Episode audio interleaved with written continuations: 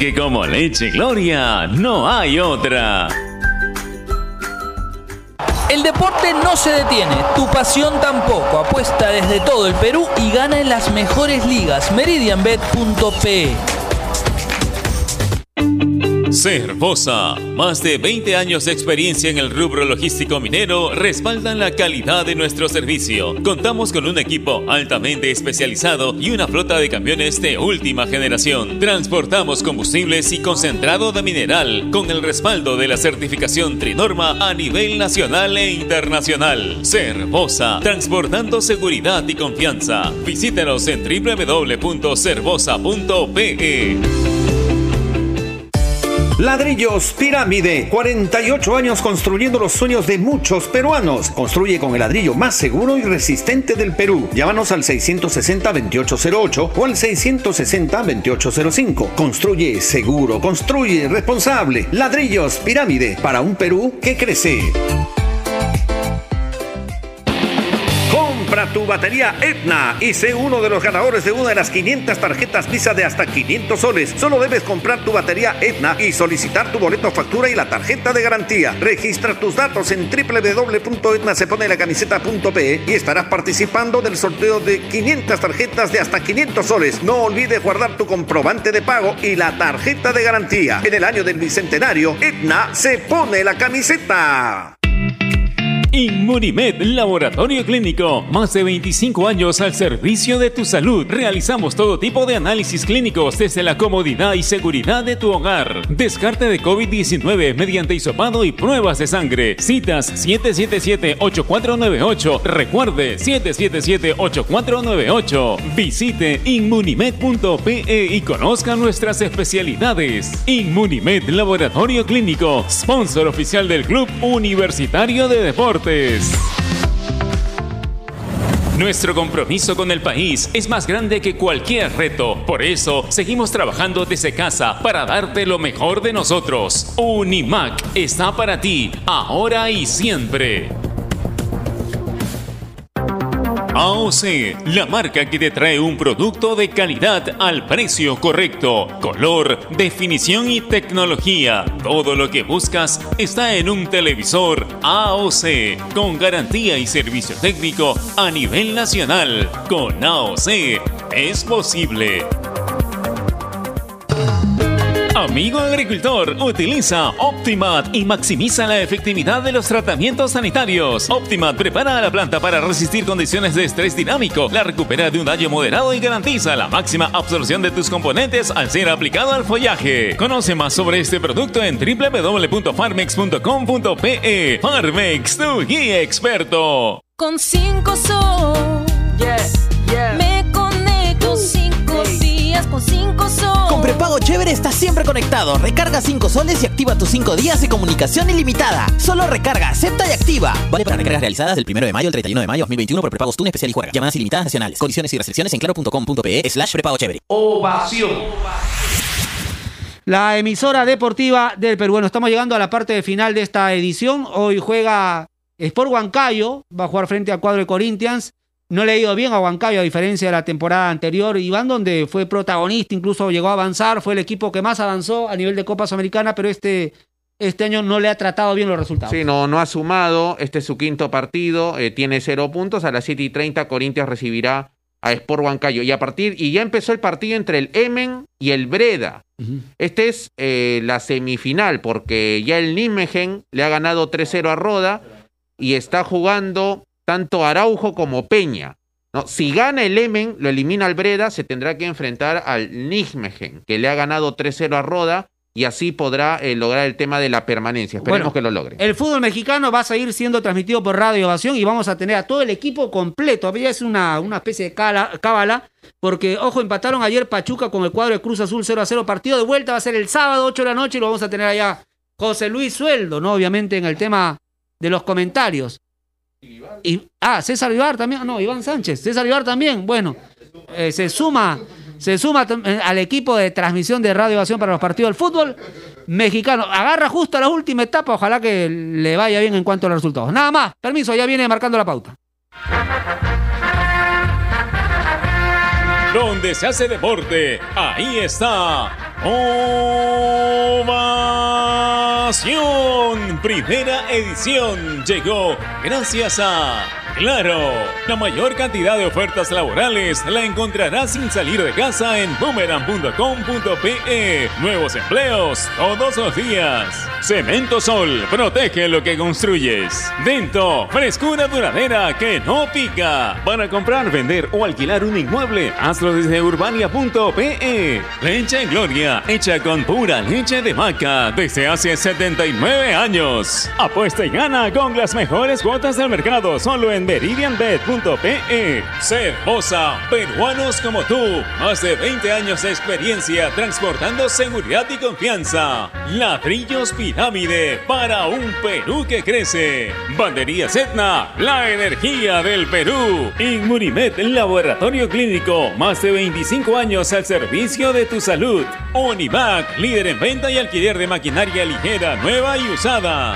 AOC, una marca para ver. AOC, una marca para tener. Con AOC es posible. Con la garantía y calidad de Farmex. Y nuevos cereales Humana por una vida más sana. Prueba todos sus sabores, libre de octógonos.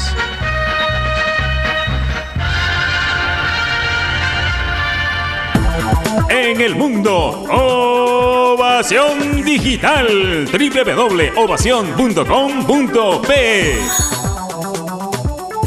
Este es un espacio contratado. Radio Ovación no se responsabiliza por el contenido del siguiente programa.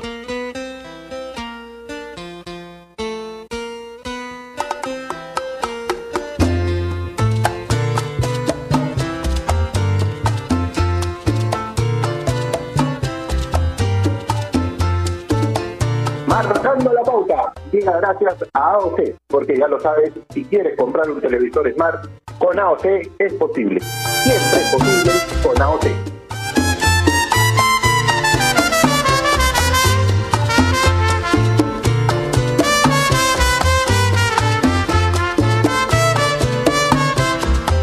Hola, hola, muy buenas tardes, bienvenidos a una edición más de Marcando la Pauta. Javier Sáenz los saluda, mando un abrazo grande a la distancia, esperando que se encuentren muy bien de salud, que es lo, lo más importante. En estas duras épocas que nos toca vivir, continuamos como todos los días desde esta humilde tribuna, instándolos a seguir cumpliendo con todas las medidas de bioseguridad que sean pertinentes y decirles lo que no nos cansamos de reiterarles. Cualquier medida de cuidado, por más extrema que parezca, en esta situación es menor. Así que hay que continuar, hay que continuar dándole batalla a este enemigo invisible que nos ha atacado no solo a nosotros como peruanos, sino al mundo entero. Ya desde el año pasado, más de un año, tenemos dándole batalla a esta pandemia y la única forma de salir adelante es cuidándonos a nosotros mismos para que con ello cuidemos al colectivo, a los seres que más queremos, muchos de ellos vulnerables, y podamos estar juntos nuevamente en una normalidad como la de antes. Ojalá, ojalá que pronto.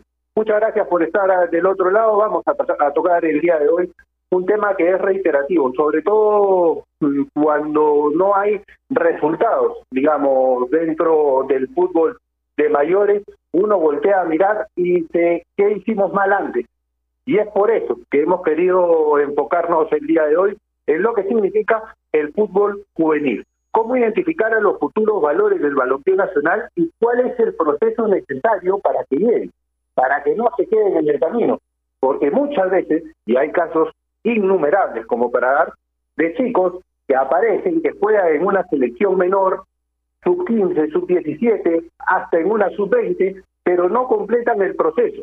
No llegan a destacar después en la primera división, no llegan a consolidarse como futbolistas profesionales y vamos a tratar el día de hoy de descifrar, obviamente con los invitados también que tenemos, que va a ser bastante ilustrativo conversar con ellos, qué es lo que pasa, por qué no tenemos una buena formación en principio dentro del fútbol peruano, por qué nuestras canteras no están nutriendo del todo a los equipos.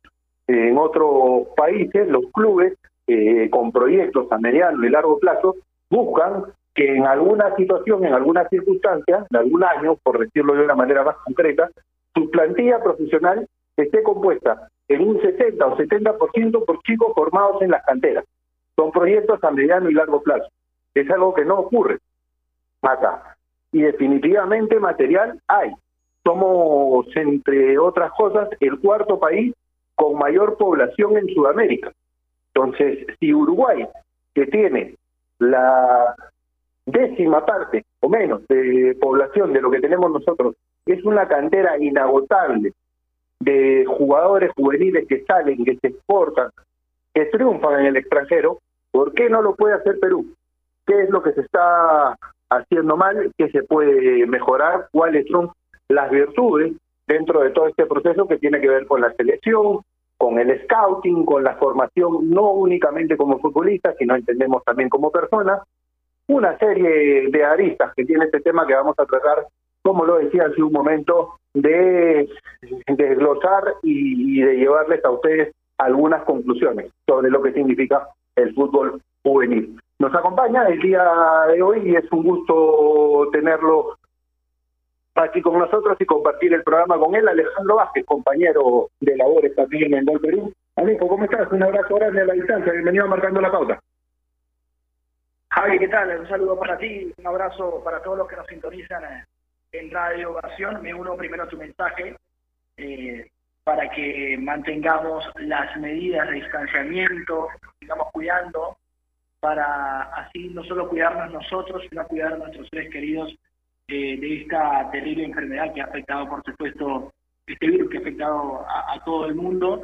Y me uno, por supuesto, a ese mensaje para seguir manteniendo ese cuidado diario para, para tratar ¿no? de, de, bajar los efectos y, la propagación de, este terrible virus, ¿no? La indicación para que nos, sigamos cuidando, ¿no? Eh, y, y, por supuesto, eh, me uno a, también al tema que, vamos a conversar el día de hoy acerca de el, tema de las categorías inferiores, ¿no? En el Perú eh, hemos visto en los últimos años que, no ha podido pues, eh, eh, a, su selección mayor y, los equipos no han podido nutrir de, la manera más adecuada sus planteles con los jugadores formados, ¿no? En las categorías inferiores. Eh, yo creo que eh, primero acá en el Perú hay algo que no se está dando y es la unificación de criterios en la formación de los jóvenes talentos, que estoy totalmente seguro de que hay muchísimos. Debe haber por lo menos el doble o el triple de talento de lo que podemos observar a simple vista, ¿no? De, lo que podemos observar en, los equipos principales, en los equipos de primera división. Debe haber en el Perú por lo menos el triple de talento que no se está observando, que no se está formando, que no se está captando y llevándolo en un desarrollo paulatino para que pueda eh, en un mediano, largo plazo, ser un profesional integral que le permita a los equipos eh, utilizarlo para su beneficio deportivo, que le permita a la selección utilizarlos también, pero que además para los equipos represente también un ingreso económico, porque no es poca cosa que tú formes a, los jugadores y que de repente los puedas vender a, ligas importantes, a ligas del continente o de, Europa, y eso te permite a ti, eh, como club, te permitiría recibir algo de lo que tú has invertido en la formación y el desarrollo de ese futbolista. Pero está, está fallando en esa cadena de, formación, captación del deportista, hay algo que está roto. Y es por ello que vemos que futbolistas que llegan a la selección eh, del Perú, sub-17, sub-15, sub-20, como bien lo mencionabas, hay algo que se rompe y el jugador se desvía. Y de repente cuando nos acordamos de ese jugador, ya no, no está jugando o, no ha llegado al nivel que, se esperaba de él. Entonces hay algo que está faltando. Y en ese, en ese proceso de formación y desarrollo del futbolista menor.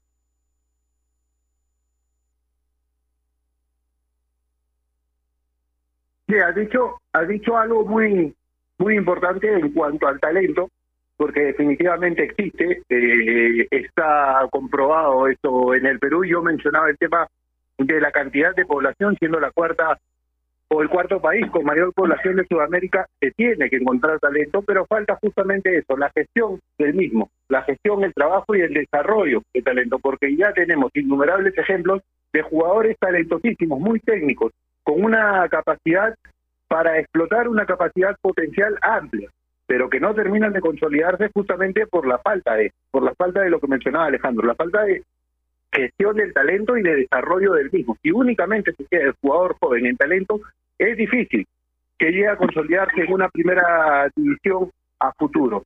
Justamente eh, en algunos días, para ser más concretos, el 4 de junio, se va a desarrollar un curso internacional de fútbol juvenil.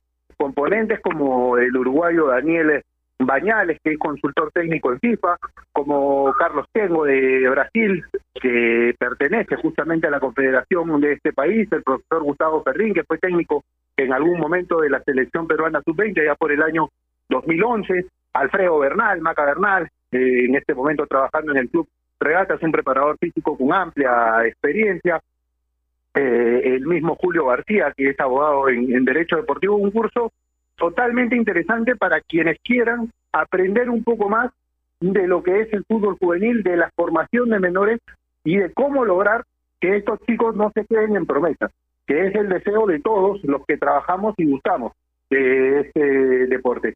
Vamos a ir a la primera pausa, lejos te parece, del, programa y volvemos con Óscar Amada, un especialista en el tema que seguramente nos dará luces y nos ilustrará un poco más acerca de lo que significa el fútbol de menores y la formación de los chicos para su posterior llegada a la categoría profesional y que no haya ese eslabón perdido que bien graficaba Alejandro al hablar de esa cadena evolutiva del jugador desde sus inicios hasta su consolidación. Pausa, ya volvemos, no se muevan. AOC, la marca que te trae un producto de calidad al precio correcto, color, definición y tecnología. Todo lo que buscas está en un televisor AOC, con garantía y servicio técnico a nivel nacional. Con AOC es posible.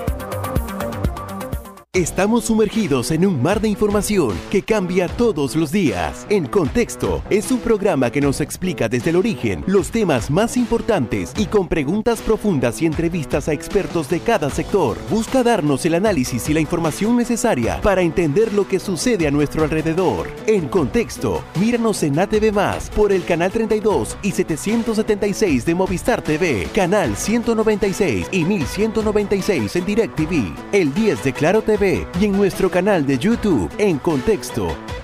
Los highlights que estabas esperando de la Liga 1 y la Liga 2. Cámaras especiales a ras de cancha y toda la actuación de los peruanos en el extranjero. Zona Fútbol. Todos los domingos a las 8 de la noche y solo por Gol Perú, el canal del fútbol. Canales 14 y 714 de Movistar TV.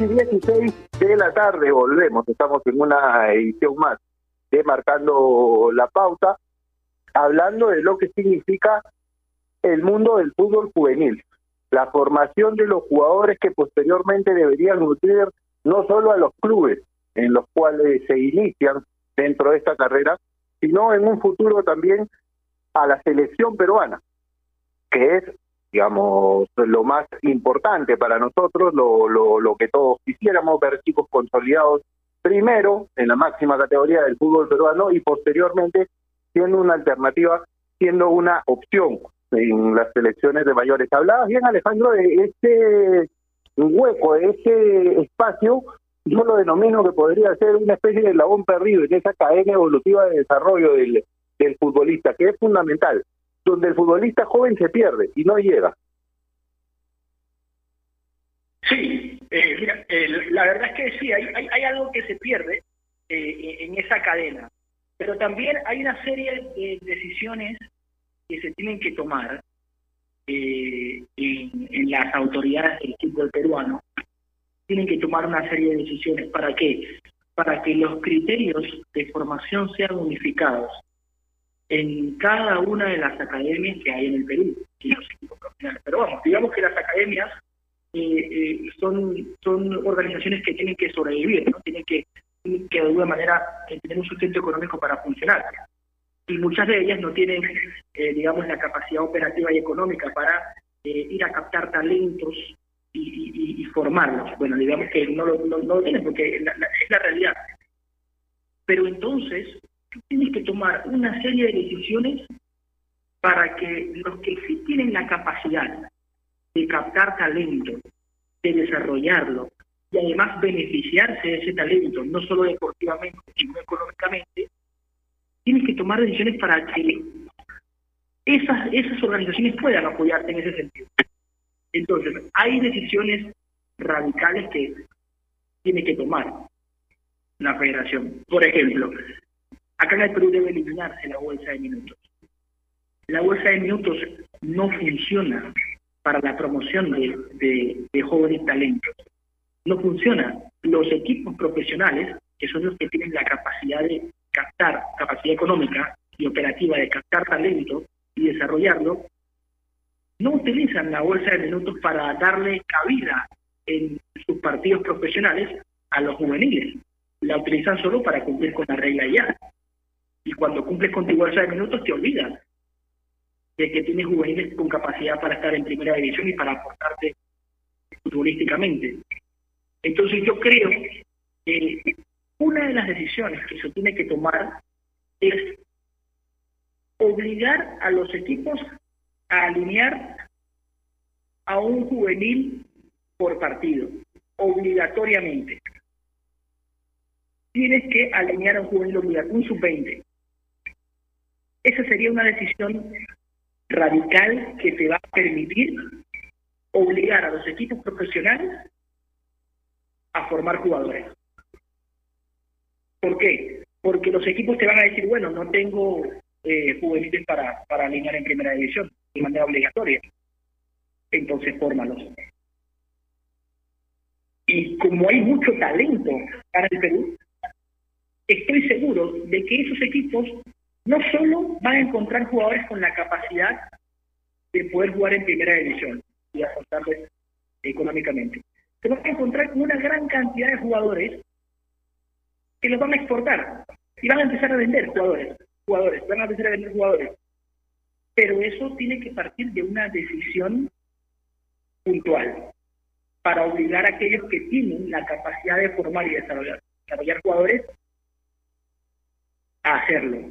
Porque obviamente un solo organismo no puede. La federación sola no puede formar jugadores. Un equipo solo no puede formar eh, la cantidad de jugadores necesarios para, que en un futuro tu selección pueda nutrirse. Por poner un ejemplo, Sporting Cristal, que trabaja bien en las categorías menores, eh, probablemente tenga una, una gran capacidad para, para captar talento, pero no todas. Entonces ahí es donde tienen que involucrarse el resto de los equipos profesionales en el Perú, en conjunto con las academias para captar ese talento. Yo creo que parte primero de decisión y voluntad, para que eso en un corto mediano plazo pueda ser una realidad, que pueda tener una gran cantidad de jugadores jóvenes, formados y desarrollados con la capacidad de nutrir a sus equipos, pero también a la selección mayor. De acuerdo. Yo soy un convencido que el jugador se tiene que formar básicamente en el club. Después llegar a la selección y nutrir a las selecciones tanto menores y posteriormente a la mayor, pero formarse en el club. Muchas veces con la bolsa de minutos obtenemos más quejas por parte de los clubes o de las instituciones que militan en primera división que verlo como un beneficio y como una oportunidad.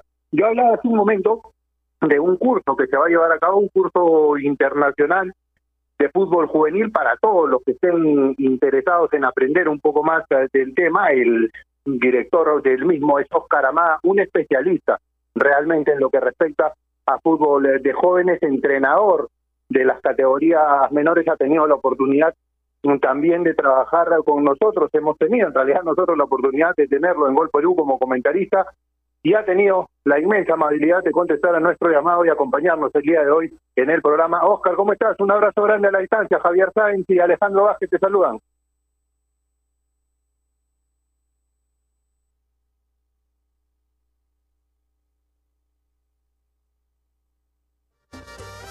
Me, a ver, me confirman por, por interno si, si estamos con, con el profe Amada, por favor, para, para darle pase y pase y conversar con él, que es una fuente totalmente autorizada en lo que, en lo que respecta a fútbol de menores, a la formación de los chicos, como lo decía hace un momento, ha sido entrenador durante muchísimos años, comentarista también de, de fútbol, no solo de menores, sino también de mayores, y podría darnos muchísimas vistas de lo que significa el tema que estamos tratando el día de hoy en el programa. Me dicen que ahora sí. Oscar, ¿cómo estás? ¿Qué tal? Javier Sáenz te saluda y Alejandro Vázquez. Un abrazo a la distancia. Muchas gracias por acompañarnos. Hola, mi querido Javi, este, siempre te recuerdo con mucho cariño, así que un saludo para ti, otro saludo para Alejandro y un saludo para todos sus oyentes y muchas gracias por la llamada. No, el, cariño es, es mutuo, profe, usted usted lo sabe, era un aprendizaje trabajar trabajar a su lado y es un gusto conversar con usted el día de hoy, enmarcando la pauta. Sabemos, primero que nada, porque hay mucha gente que nos está escuchando y que quizás va a querer profundizar el conocimiento acerca de este tema, que está organizando, está como director de un curso internacional de fútbol de menores, componentes de talla internacional, componentes importantes nos puede contar un poco acerca de lo que significa esto, cuándo se va a realizar, la gente que quisiera acceder al mismo, cómo puede hacer. Ok, eh, muchas gracias. Eh, es un curso internacional. He podido juntar a todos mis amigos, a los amigos que he hecho durante el tiempo en el fútbol, no, en mi cargo de consultor técnico de FIFA, eh, que hasta hoy ostento. Eh, dentro de esta situación, eh, se me ocurrió hacer un curso en el cual yo no lo dicto porque lógicamente he tratado de buscar a los mejores exponentes del extranjero. Está, por ejemplo, Gustavo Ferrín, que es de Uruguay, que es el, director general de la Escuela de Entrenadores de, de Uruguay. Aparte de eso, fue formador de muchos jugadores en Defensor Sporting, un club que es un gran semillero en, en Uruguay. Ahora es director general en Liverpool. Después, por ejemplo, está eh, Daniel Bañales, que es consultor técnico de FIFA y, y ostenta la, dirección general de todo Comebol a nivel de desarrollo eh, del fútbol. Después está este Marcelo Sheckman de, de la América de México, que es un coach y va a hablar mucho acerca de la mentalización, una parte importante en la formación del jugador. Y bueno, o sea, hay una serie de profesionales que hemos podido juntar tanto en nutrición como en preparación física, en la parte técnica, táctica, ¿no? Este, para que la gente pueda tener una idea real de lo que es formar un juvenil. El problema en nuestro país es que hay muy poca información al respecto de esto y, y estamos un poco alejados, ¿no? De, las situaciones que realmente acontecen. Eh, yo creo que esto puede beneficiar mucho al sector de provincias en donde no tienen el acceso suficiente para poder generar este desarrollo. Estos profesionales a, los cuales les pueden preguntar de cuál es el secreto para que un jugador de fútbol sea formado y pueda llegar a divisiones mayores. Escuchaba Alejandro hace un momento hablando acerca de la bolsa de minutos y la obligación de los clubes eh, y, creo yo de que el tema no resulta al final porque si bien es cierto se obliga a los clubes a jugar con algunos juveniles ellos mismos no entienden de que o muchos de ellos no entienden de que el principal valor que tienen en un club para recuperar dinero, para ganar dinero, son sus jugadores juveniles. Entonces, la mayoría lo toman un poco por obligación. Es por eso, como decía Alejandro, juegan el año que le corresponde la bolsa de minutos y al siguiente año no juega. ¿Por qué?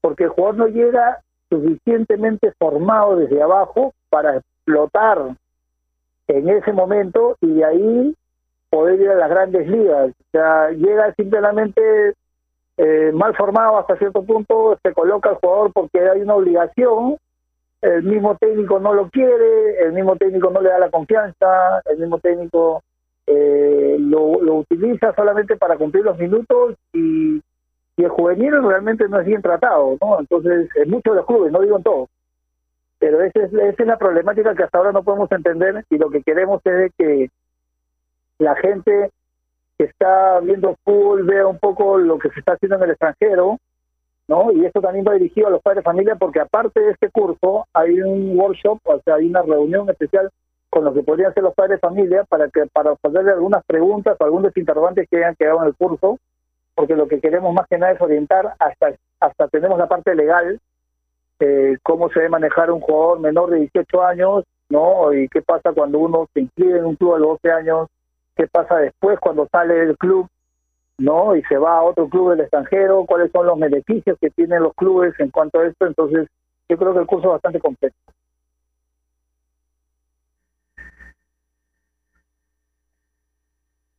Dale, dale. Sí, sí, concuerdo totalmente, ¿no? Eh, pasa, pasa mucho, ¿no? Eh, En los clubes en los que eh, el jugador juvenil eh, a veces no es bien tratado porque bueno, el, el- el equipo, eh, el jugador llega a la etapa profesional con poca formación, entonces se encuentra eh, en un escenario que lo supera y termina pasando mal, termina perdiendo oportunidad, eh, termina siendo rechazado por, por, por los entrenadores y ahí se va perdiendo, poco a poco se va perdiendo el jugador.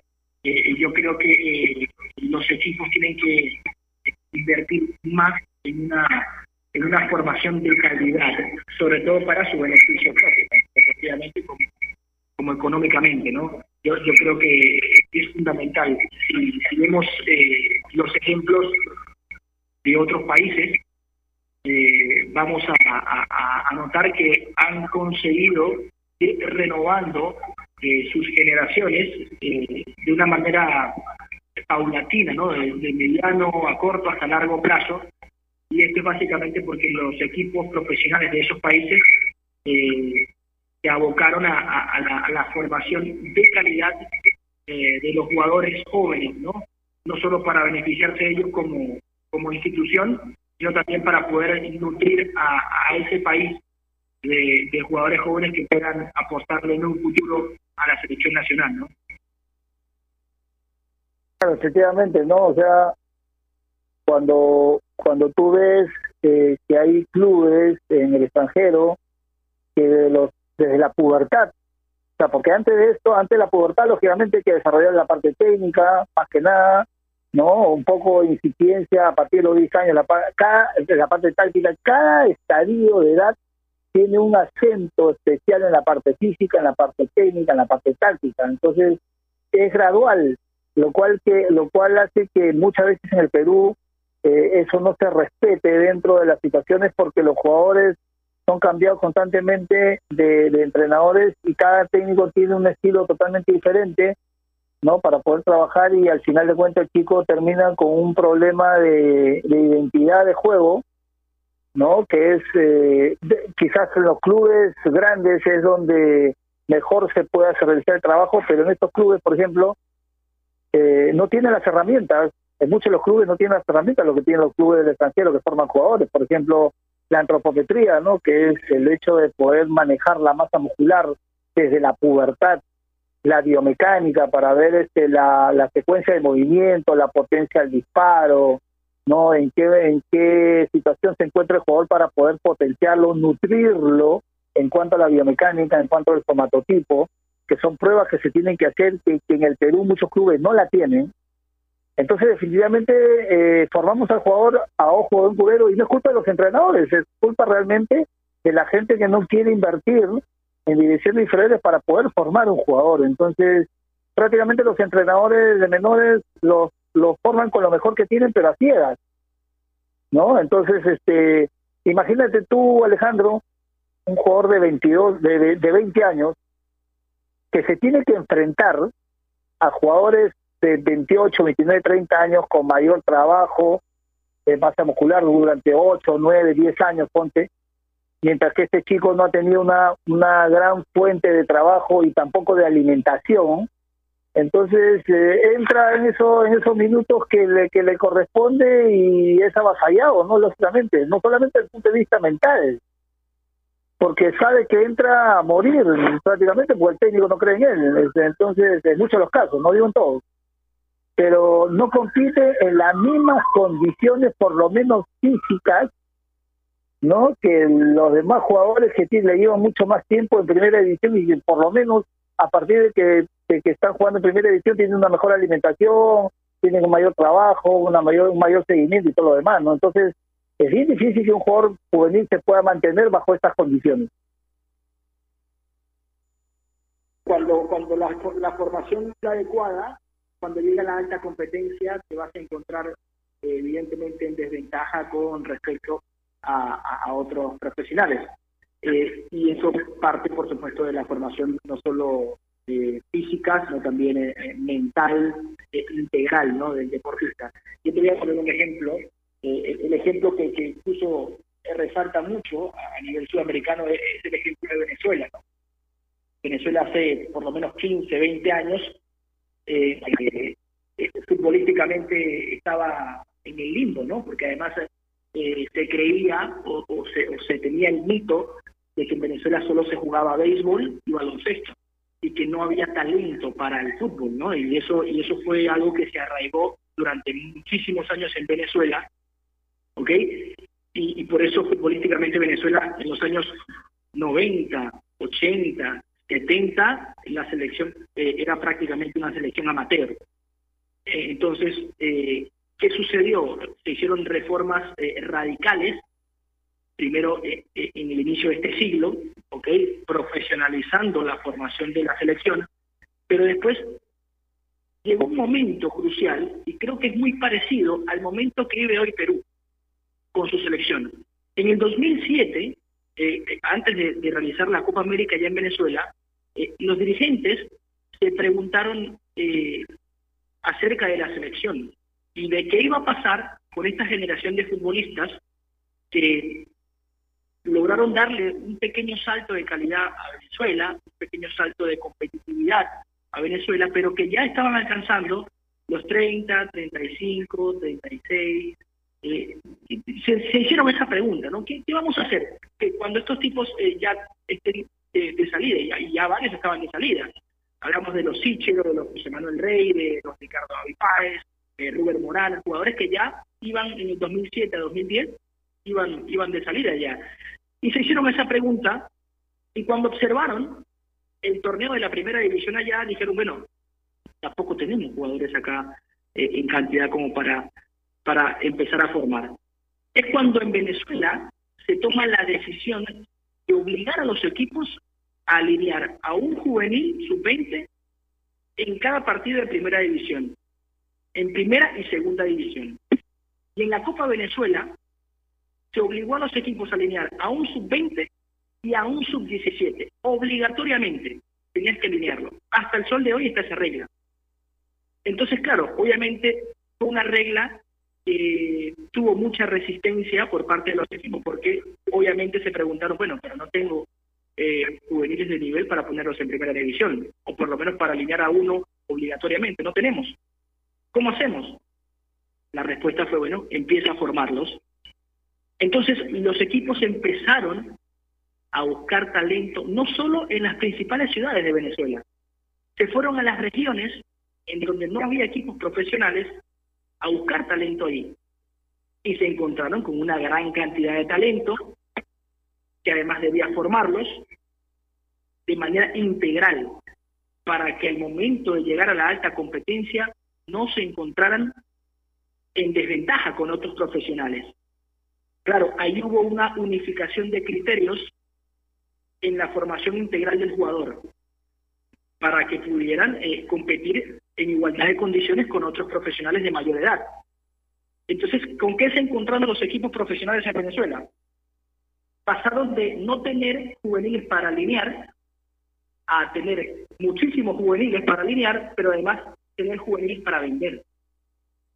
Y es por eso que vemos una gran cantidad de futbolistas venezolanos jóvenes en ligas eh, en Europa, en ligas en Sudamérica, eh, quizás no en los equipos más importantes, algunos en ligas importantes, pero eh, eh, lo vemos en gran cantidad porque lograron una formación integral que les permite competir en igualdad de condiciones con eh, profesionales no solo del mismo país, sino de otros países.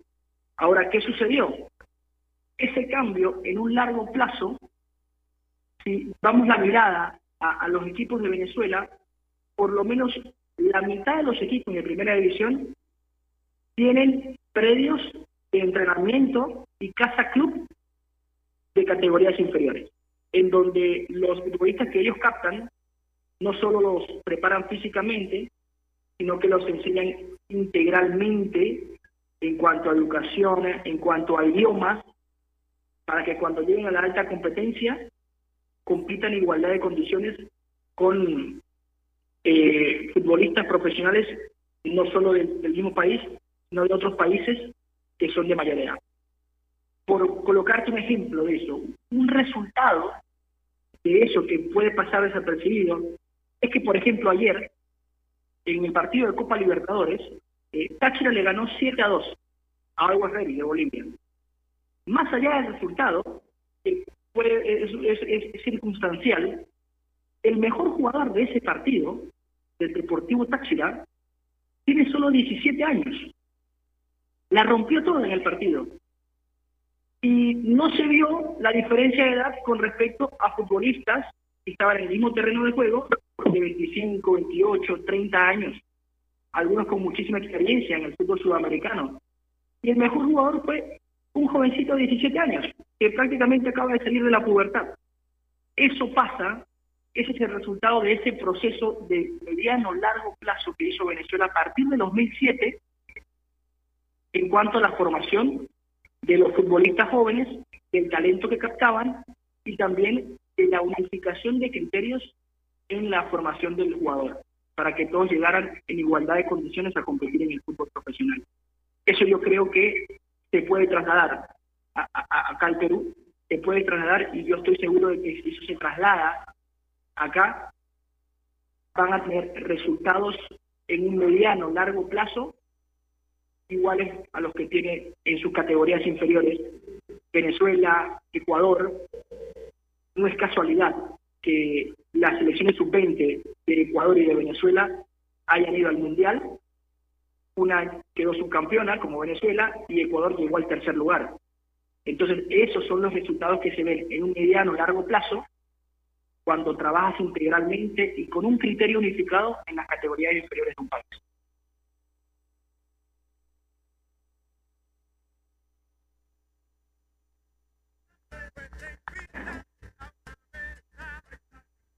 No, no sé si está Oscar todavía con nosotros.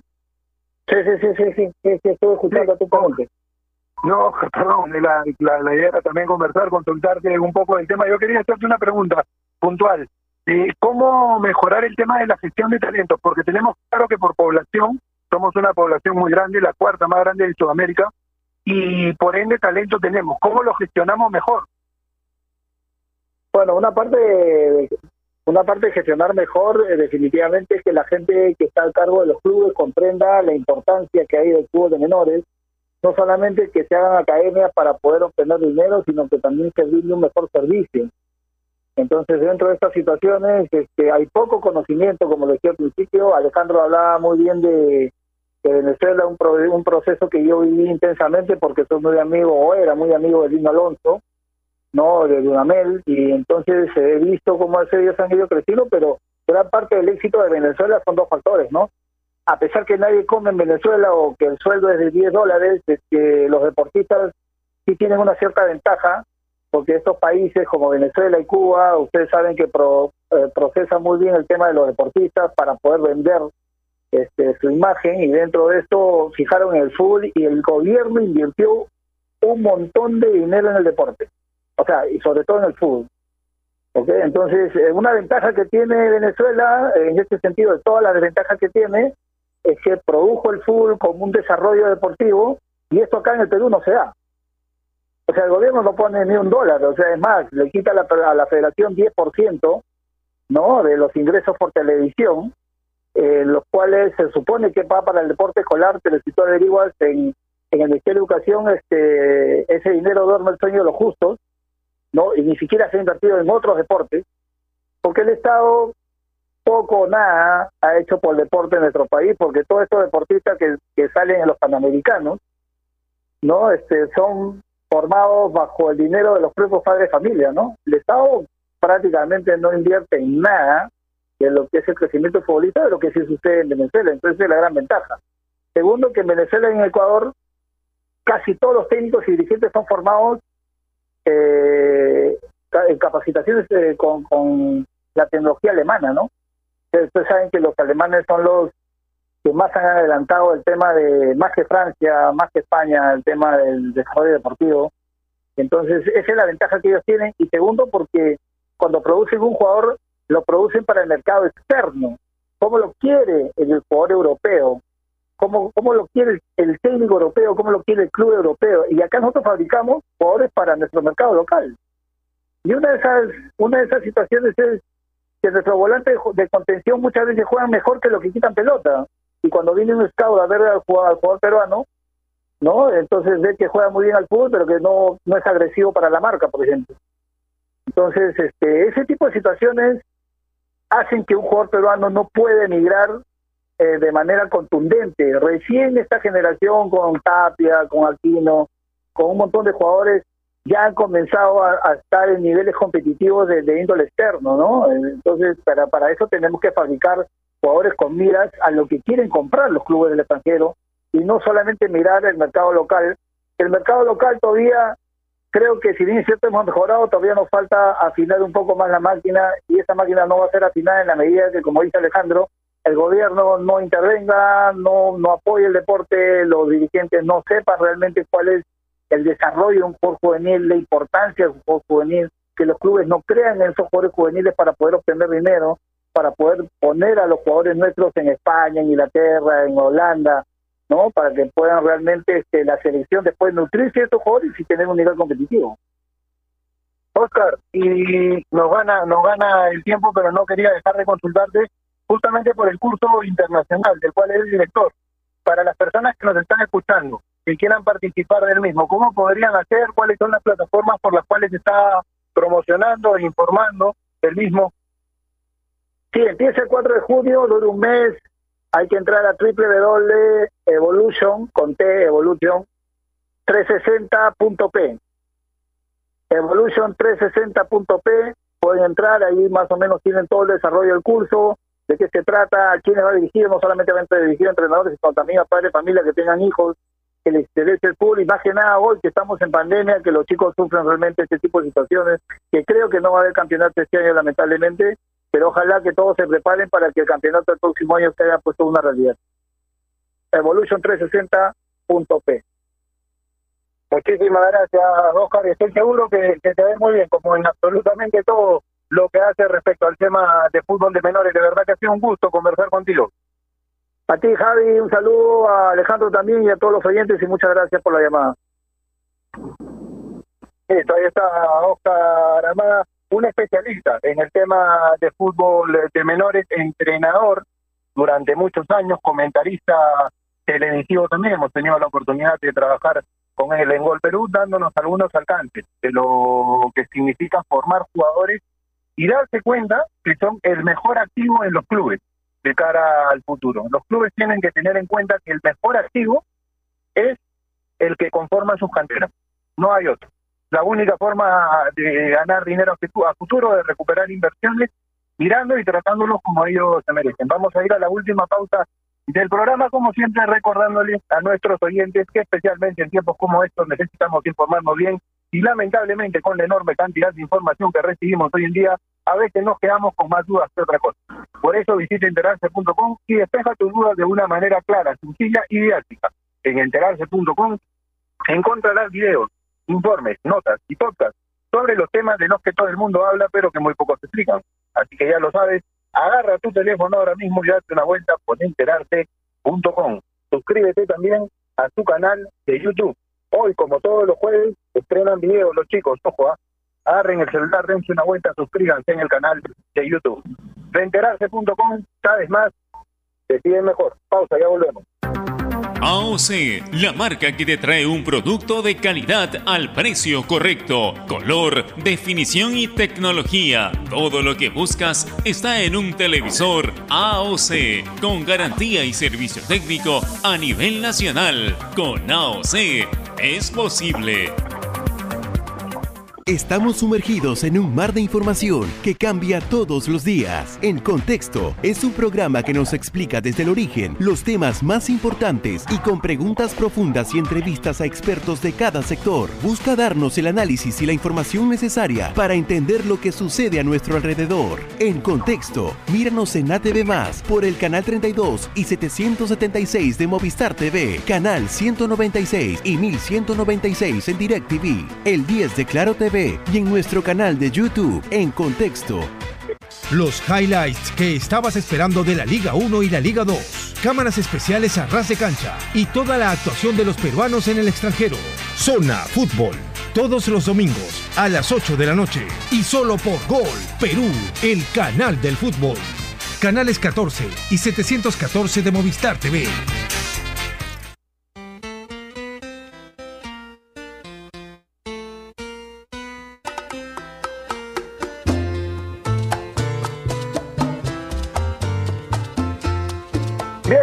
Bien, 2 y 48 de la tarde, volvemos en una edición más de Marcando la Pauta. Ya estamos conectados con el profe Alfredo Bernal, Mata Bernal, más conocido para los amigos, preparador eh, físico y parte justamente de este curso internacional de menores que el que hablábamos hace un momento con el profe Oscar Amada. Profesor Alfredo, ¿cómo está? Bienvenido a Marcando la Pauta. Un abrazo grande a la distancia, un gusto escucharlo. Javier Sáenz y Alejandro Vázquez los saludan. Javi, Alejandro, ¿cómo estás? Un gusto saludarlos. Como siempre, para mí es un placer poder conversar, compartir un poco de esto que nos ocasiona, que es el, fútbol, ¿no? Sí, hablando sobre todo de un tema tan importante como es el de la, de la formación de los chicos, ¿qué tan importante es, profe, la preparación física en ellos? Porque muchas veces llegan con deficiencias a la etapa profesional que ya para ustedes que son preparadores físicos en todos los niveles, en todas las categorías, es complicado corregir. ¿Qué tan importante es formar a los chicos físicamente desde que comienzan en su carrera como futbolistas? Eh, a ver, es una parte fundamental dentro del desarrollo, pero no lo es todo, ¿no? O sea, yo creo que es una parte, reitero, dentro de este proceso formativo que se tiene que manejar de las edades tempranas. Ahora, sí es, eh, reviste cierta, eh, cierta preponderancia, vamos a llamarlo así, ya cuando estás en el alto rendimiento, porque es uno de los uno de los aspectos que termina influenciando y diferenciando a los deportistas que buscan alcanzar el alto rendimiento, pensando ya en trascender, con los que no alcanzan ese nivel, ¿no? Entonces, la base se construye, la base se empieza a, se le empieza a ver esa forma, mientras más temprana edad tenga el, el niño, el joven o el adolescente, mucho mejor.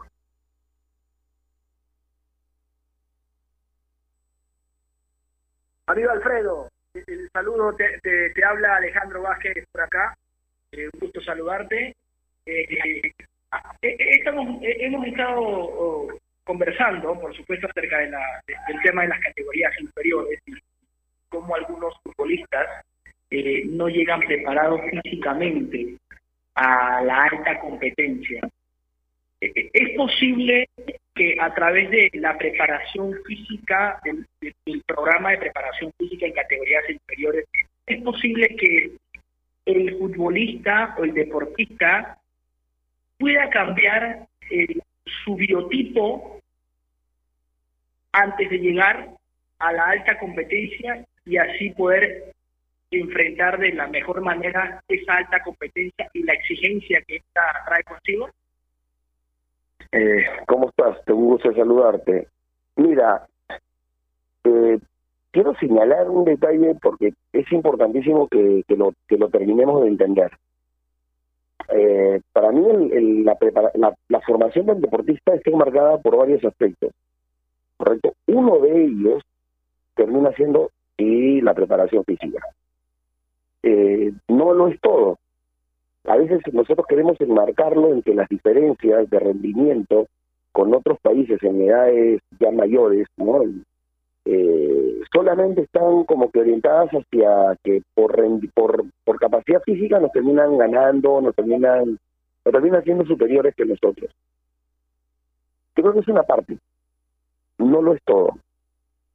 Eh, se habla de que a lo mejor a nosotros nos cuesta sostener los partidos de, elite, ¿no? El- los 90 minutos o dos o tres partidos seguidos y se habla mucho sobre ese, aspecto de la preparación.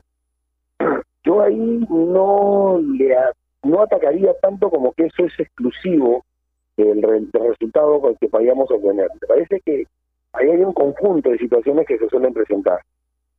Eh, lo que sí nosotros tenemos que pr- proponer es que el trabajo que hagamos con los jugadores permitan que los niveles de competencia internas que nosotros tengamos tengan un mayor ritmo que el que nosotros por ahora en nuestro torneo en nuestro torneo casero sabemos tener.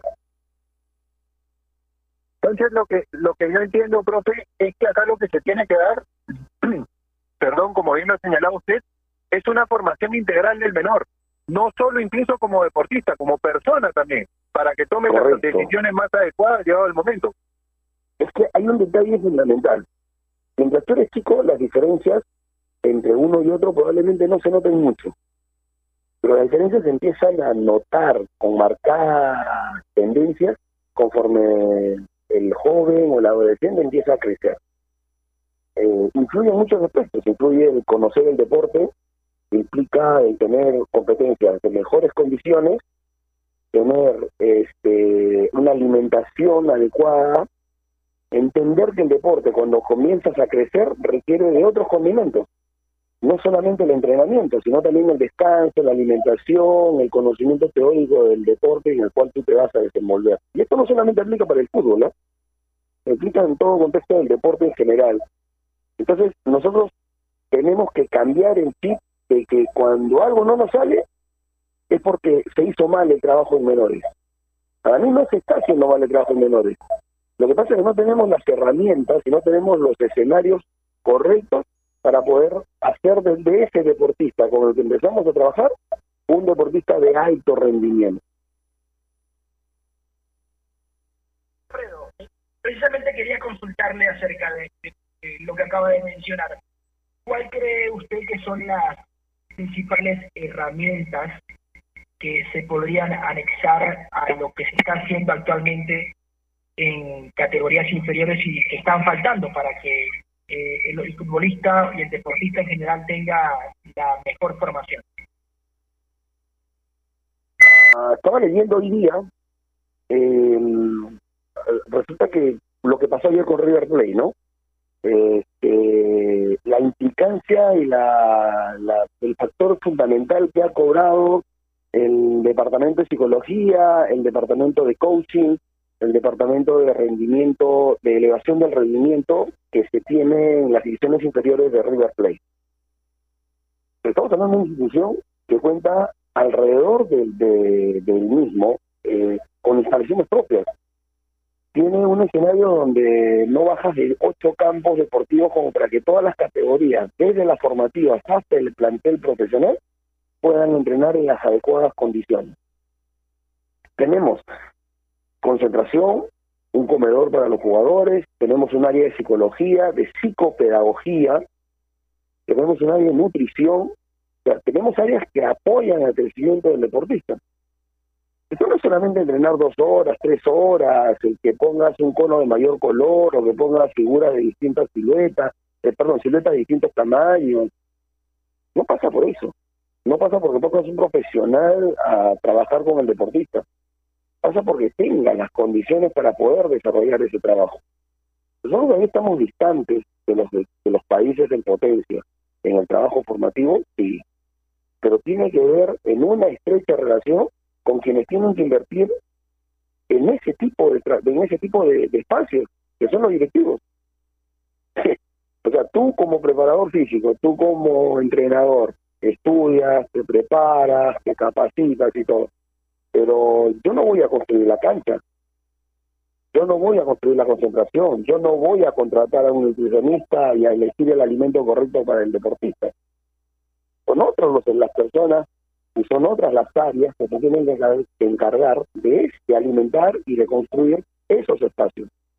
Cuando los tengamos, cuando los 18 equipos de la primera de la Liga 1 cuenten con instalaciones como corresponde, probablemente nos acerquemos a competir de mejor forma con todas estas potencias como la que ayer vimos viendo el partido de River Plate, por ejemplo. Organizado e institucionalizado. Lo clave que son las instituciones y creo que ha quedado claro con el profe Alfredo Bernal. Profe, le agradezco muchísimo por su presencia. Lo dejo para que invite a la gente a este curso internacional de menores, del cual usted va a ser parte a partir del 4 de junio, si mal eh, no recuerdo me dijo don Oscar Amada. Sí, eh, bueno, a todas las personas que nos están escuchando y a las que